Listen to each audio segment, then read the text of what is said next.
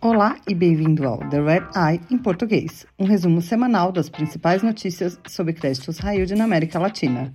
Eu sou a Maria Fernanda Blaser. Hoje é 26 de junho de 2023. Isso é o que você precisa saber para começar a sua semana. A produtora de salmão Nova Austral pediu recuperação judicial no Chile. A empresa não conseguiu o apoio de seus bondholders para implementar um plano de reestruturação de dívida. A Nova Austral vai tentar novos financiamentos para manter sua operação, enquanto negocia mais de meio bilhão de dólares em dívida. Mais da metade da dívida da companhia é devida aos bondholders. O secretário do Tesouro do Brasil, Rogério Seron, disse em entrevista para a Red que o governo poderá emitir o primeiro bônus sustentável em setembro. De acordo com Seron, o papel de 10 anos deverá financiar projetos para diminuir o desflorestamento, suportar a agricultura sustentável e reduzir a emissão de carbono.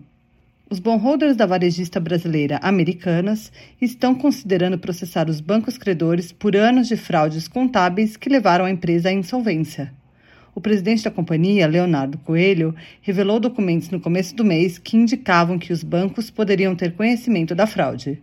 A petroquímica Unigel está negociando com os bancos a rolagem de dívidas que vencem esse trimestre e que poderiam forçar a empresa a pedir recuperação judicial.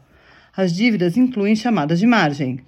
A Unigel também está pedindo aos seus debenturistas o perdão por violar o limite de alavancagem líquida, o que ainda deve acontecer.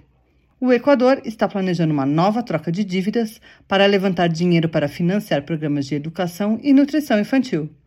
Os programas sociais devem exigir entre 10 e 20 milhões de dólares por ano pelos próximos 30 anos. As empresas latino-americanas recomeçaram a emitir bônus na semana passada depois de um período de seca de meses. O conglomerado brasileiro COSAN emitiu 550 milhões de dólares em bônus, que vencem em sete anos a uma taxa de 7,5%. A empresa de florestas chilena CMPC veio a mercado com um bônus de 10 anos de 500 milhões de dólares a uma taxa de 6,1%. Na próxima semana, o Paraguai deve emitir 500 milhões de dólares em bônus, vencendo em 12 anos. O governo prevê que pagará uma taxa próxima de 6,1%. Obrigada por ouvir The Red Eye em português. Você pode se inscrever para ouvir The Red Eye em inglês, português e espanhol em todas as plataformas. Para mais notícias exclusivas sobre o mercado de dívida emergente, acesse o nosso site www.re2dintelligence.com. Até a próxima!